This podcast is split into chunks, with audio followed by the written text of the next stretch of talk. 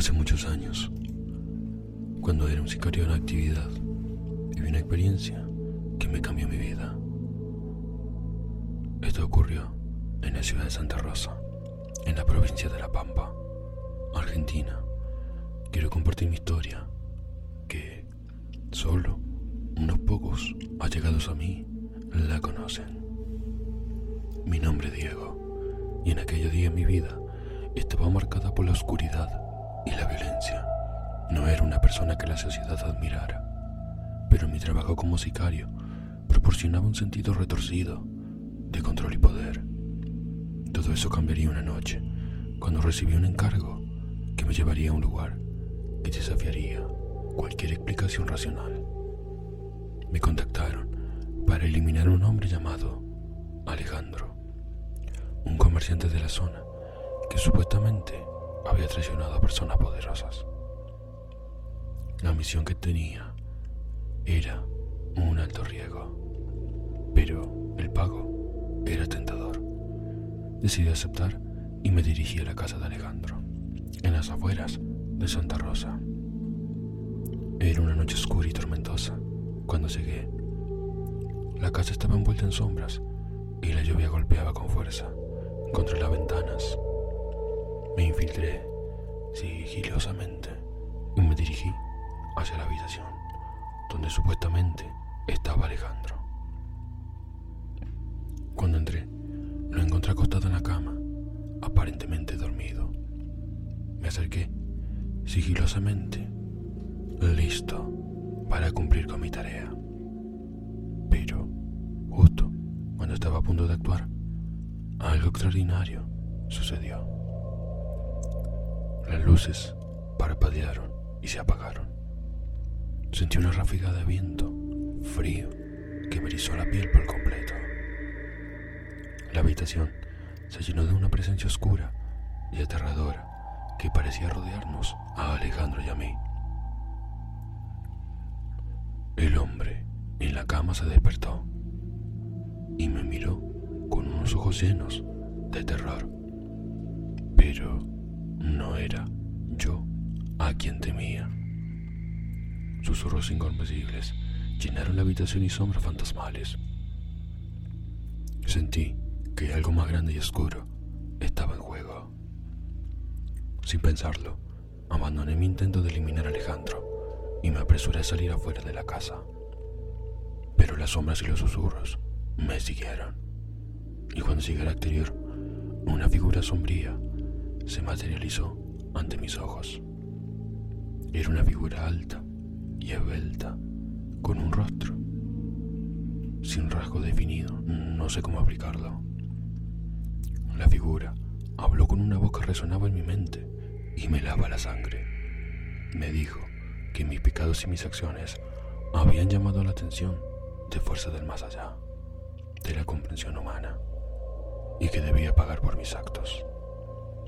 Desesperado, corrí a mi coche y conduje lejos de la casa de Alejandro. Pero la presencia oscura y los susurros continuaron persiguiéndome durante muchos días. Las sombras la veía constantemente y además de eso tenía palabras incomprensibles que me aparecían de la nada en mis sueños. Finalmente, llegué a un punto de quiebre. Me enfrenté a la realidad de mis acciones y decidí dejar atrás mi vida como un sicario. Busqué la redención y empecé a ayudar a las víctimas de la violencia que yo mismo había causado. La figura sombría y los susurros finalmente desaparecieron, pero la experiencia me dejó con cicatrices muy profundas en el alma. Ahora dedico mi vida a luchar contra la oscuridad que una vez abracé. Aunque no puedo explicar completamente lo que viví esa noche en Santa Rosa, sé que fue un recordatorio de que hay fuerzas en el mundo que van más allá de nuestra comprensión.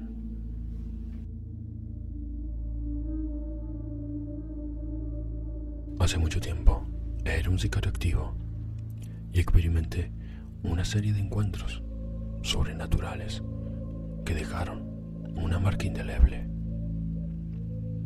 Mi historia se desarrolló en la ciudad de Medellín, Colombia, en una época en la que el crimen organizado y la violencia eran moneda corriente en las calles.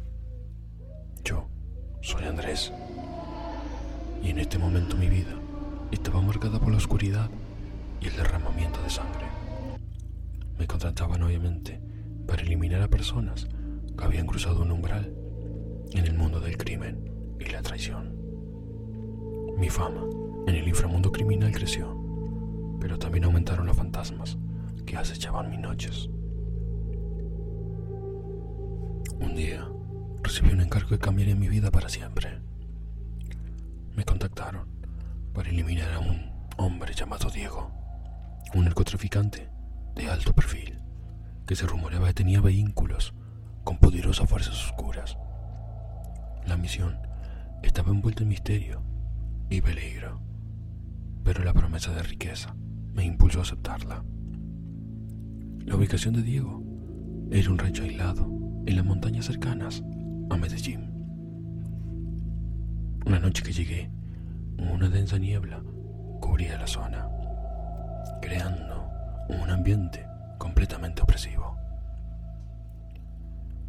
Mientras me acercaba al rancho, una sombra oscura se movía entre los árboles, como si algo me estuviera siguiendo. Ignoré la sensación de malestar y continué con el objetivo. Una vez dentro del rancho, me adentré en la casa en silencio. La atmósfera era espeluznante, con las paredes cubiertas de pinturas y símbolos extraños. El sonido del viento susurraba como, no sé, palabras incomprensibles, mientras avanzaba por los pasillos oscuros. Finalmente, llegué al lugar donde estaba Diego. Estaba acostado en su cama, inmóvil, con los ojos abiertos. Cuando se acerqué, sus ojos me miraron con un brillo oscuro y penetrante que me heló la sangre. Sabía que este hombre no era como los demás. Justo cuando me disponía a hacer mi trabajo, un fuerte estallido de viento sacudió la casa, dejándonos en completa oscuridad. De la nada, escuché risas siniestras y susurros en un idioma desconocido. La figura de Diego comenzó a distorsionarse y su risa se convirtió en un aullido desgarrador que retumbó en toda mi cabeza. Desesperado, retrocedí caí al suelo, en medio de la oscuridad. Vi una figura sombría que se materializó frente a mis ojos. Era de un ser deforme con ojos sin pupilas y, no sé, como garras afiladas. Me miró con una malicia aterradora y habló con una voz que parecía surgir de las profundidades del abismo. Me dijo que mi destino estaba sellado, que había cruzado un umbral del cual ya no tenía retorno. Antes de que pudiera reaccionar, sentí un dolor punzante en mi pecho y perdí el conocimiento. Cuando desperté, estaba en un hospital, gravemente herido. Diego había sobrevivido a mi intento de asesinato y mi vida había dado un giro inexplicable. Las heridas en mi pecho eran reales, pero lo que había presenciado aquella noche en el rancho seguía en mi mente y hasta en mis pesadillas. Desde ese día, dejé atrás mi vida como sicario y traté de buscar el perdón de Dios. Las fuerzas oscuras que había encontrado esa noche en Medellín, no, no podía comprenderlas. Eran aterradoras y sabía que mi encuentro con lo paranormal me había dejado una cicatriz, pero verdaderamente tatuada en todo mi pecho.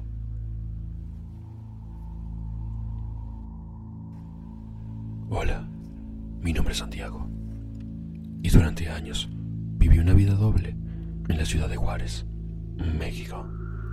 De día era un empleado de oficina corriente, pero de noche me convertía en un sicario para un poderoso cártel del narcotráfico. A lo largo de mi turbia carrera me encontré con innumerables horrores humanos, pero lo que viví en una misión específica me persigue hasta el día de hoy, de hecho. Era una noche particularmente oscura cuando recibí la orden de eliminar a un rival del cártel. El objetivo era Ramón, un traficante de droga rival que había causado problemas significativos para nuestra organización. Sabía que la misión sería muy peligrosa, pero estaba preparado para lo que estaba por venir. La dirección se me dio. Era un remoto rancho en las afueras de Juárez. Mientras me adentraba en la noche, sentí un escalofrío recorriendo mi espalda. La lluvia caía con fuerzas y los relámpagos iluminaban el oscuro camino hacia el rancho. Mis sentidos estaban alerta, como si supieran que algo estaba a punto de ocurrir. Llegué al rancho, en medio de la tormenta, y me adentré sigilosamente en la casa. Las luces estaban apagadas y el aire estaba cargado con una presencia ominosa. Los pasos resonaban en la casa vacía mientras avanzaba hacia donde estaba Garmón. Cuando entré en la habitación, lo encontré acostado en su cama, durmiendo profundamente. Me acerqué lentamente, listo para hacer lo que me habían encomendado. Pero algo pasó. Las luces de la nada se apagaban y se prendían. La habitación se llenó de una presencia oscura y helada. Ramón se despertó de golpe y me miró con unos ojos llenos de pánico. Pero él no me estaba mirando a mí, miraba algo más. La figura de Ramón comenzó a distorsionarse, como si estuviera siendo arrastrado por algo que no, no podía ver. Emitió un grito de agonía mientras su cuerpo se contorsionaba de una forma inhumana. Me quedé paralizado, incapaz de entender qué es lo que estaban viendo mis ojos. De repente, una voz lúgubre llenó la habitación, hablando en un idioma desconocido. Las sombras empezaron a aparecer alrededor de Ramón. Formaban como una silueta que parecía ser amenazante y que además parecía querer arrastrarlo. Me sentí indefenso. Y eso, que era un sicario. Estaba atrapado no sé en qué mundo. No sabía si esto era verdad o no. En ese momento, decidí abandonar mi misión y salir de ese lugar lo más rápido posible. Pero mientras me iba, una voz llegó hacia mí. Sentí una presión en el pecho y caí al suelo, perdiendo el conocimiento completamente. Cuando desperté, me encontraba en un hospital clandestino Obviamente, estaba muy herido. Había fracasado en mi misión, pero lo que había presenciado esa noche iba mucho más allá de cualquier facha profesional. Había visto, no sé el nombre perfecto, pero como fuerzas oscuras y sobrenaturales que había encontrado y que me habían mostrado que el mundo era como yo lo pensaba. Por suerte, o no sé cómo, mi jefe entendió. Pero yo no, no podía comprender lo que había pasado. Desde ese momento, creo en que hay cosas que no vemos, Creo que hay vida, tal vez, después de la muerte. o que, tal vez del mundo, fuerzas oscuras que vigilan a la gente tan perversa como nosotros.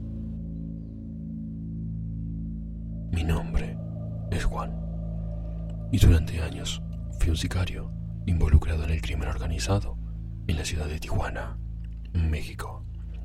Durante ese tiempo viví una experiencia que desafió todas mis creencias y además me hizo cuestionar mi propio trabajo. Un oscuro día recibí una orden que me llevaría a una vieja mansión abandonada en las afueras de Tijuana. Mi objetivo, eliminar a un traidor de la organización que se estaba escondiendo en esa casa. La mansión era conocida en la zona por estar embrujada, pero ¿qué voy a creer en eso?